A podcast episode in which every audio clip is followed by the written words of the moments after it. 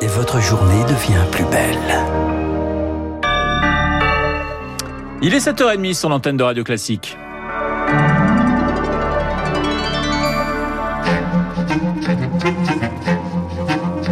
7h, 9h, la matinale de Radio Classique avec Renaud Blanc. Et soyez les bienvenus si vous nous rejoignez sur l'antenne de Radio Classique. C'est un plaisir de vous accompagner jusqu'à 9h, 7h30, l'heure du journal présenté par Charles Bonner. Bonjour Charles. Bonjour Renaud, bonjour à tous. À la une ce matin, l'épidémie qui repart de nouveau à la hausse. Emmanuel Macron s'exprime ce soir à 20h après un conseil de défense sanitaire très attendu. Pas un discours pour annoncer le retour des jours heureux. Le pays face à la poussée du variant Delta, l'écart remonte. Le taux d'incidence dépasse le seuil d'alerte de 50 pour 100 000 habitants dans sept départements métropolitains, dont les Pyrénées-Atlantiques et orientales, la Haute-Garonne et l'Hérault.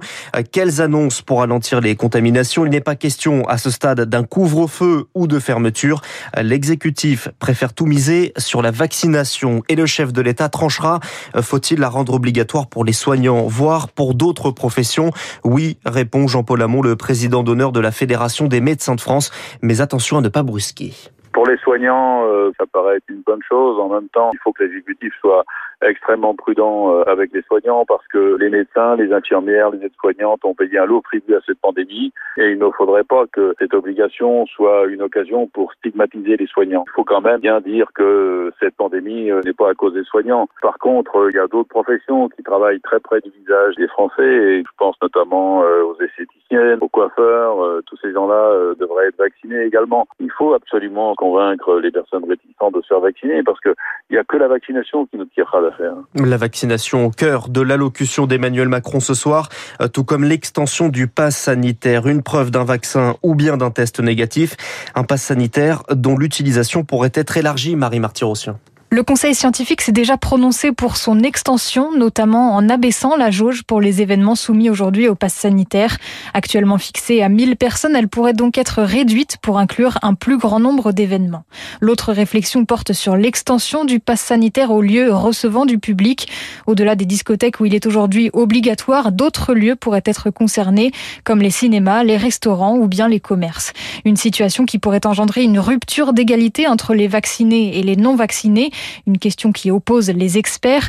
Dans le journal Le Parisien, le constitutionnaliste Jean-Philippe de Rosier estime qu'il n'y aurait pas de rupture d'égalité puisque le pass sanitaire offre une autre possibilité, le test PCR négatif. Sur tous ces points, le président devrait apporter des éclaircissements ce soir avec peut-être aussi des restrictions territorialisées en fonction des régions où le virus circule le plus. Marie Martyrossian et ses chiffres augmentent à l'échelle nationale. 4256 nouveaux cas recensés hier.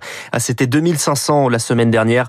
Dans les hôpitaux, la pression baisse. Moins de 950 personnes en sont critiques. Charles, garde à vue prolongée pour le suspect de l'agression au couteau dans un centre commercial de Seine-et-Marne. Un vendeur âgé de 18 ans a succombé à ses blessures.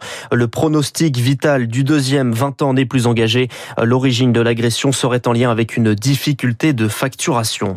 La filière automobile en route pour l'Elysée. Réception des constructeurs, des équipementiers, des partenaires sociaux ce matin à 11h30. Sur la table, l'accompagnement du secteur vers la transition écologique écologique.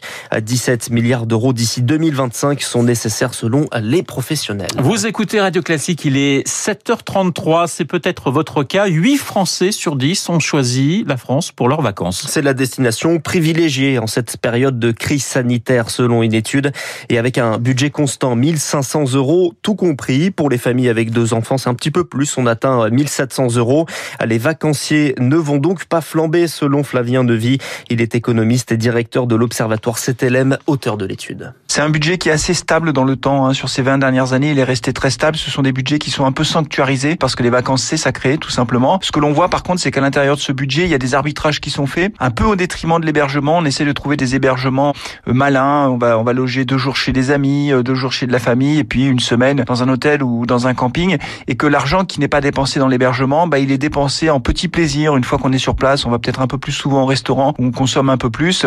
C'est une tendance qui est encore renforcée par la crise sanitaire parce que tout le monde évidemment est très fatigué par ces mois de confinement et de crise et l'envie de se faire plaisir, bah, elle est très forte pour les vacances d'été. Flavien Nevy au micro de Émilie Vallès. Et si vous avez choisi Malte pour les vacances, les règles changent. Il faut désormais avoir reçu deux doses de vaccin pour rentrer sur le territoire. Euh, mesure effective à partir de mercredi et regretté par Clément Beaune, le secrétaire d'État dénonce une décision contraire aux règles européennes. Charles, on termine avec cette destination de vacances assez originale, l'espace. Un premier vol de tourisme spatial. À son bord, le milliardaire britannique Richard Branson. Décollage depuis le Nouveau-Mexique hier. Moyen de transport, le vaisseau de Virgin Galactic. Et tout s'est bien passé, François Villeman. On devait entendre François Villeman. Petit, petit problème. On va enchaîner avec... Euh... Eh bien, on va écouter on va François Villeman. C'est parfait, on part dans l'espace. C'est à 16h40 heure française que décolle la navette Spaceship 2.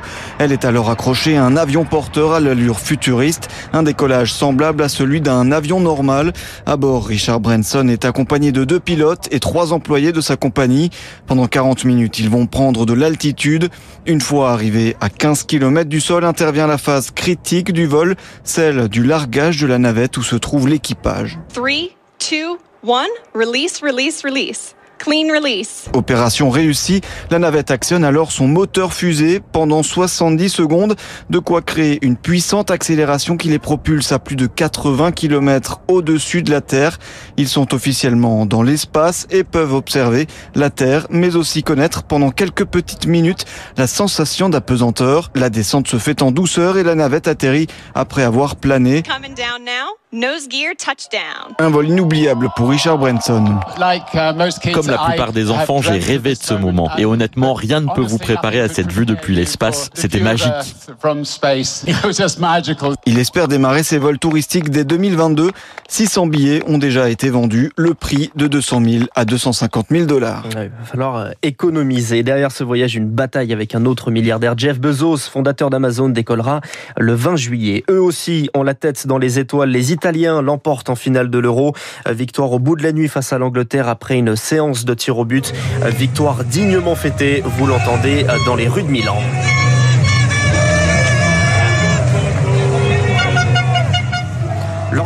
Également pour Novak Djokovic. Le Serbe remporte le tournoi de Wimbledon en battant Matteo Berrettini en finale. Euh, Djokovic, c'est désormais 20 titres de Grand Chelem, dont 6 Wimbledon, 9 Open d'Australie. Il égale ainsi le record de Rafael Nadal et Roger Federer.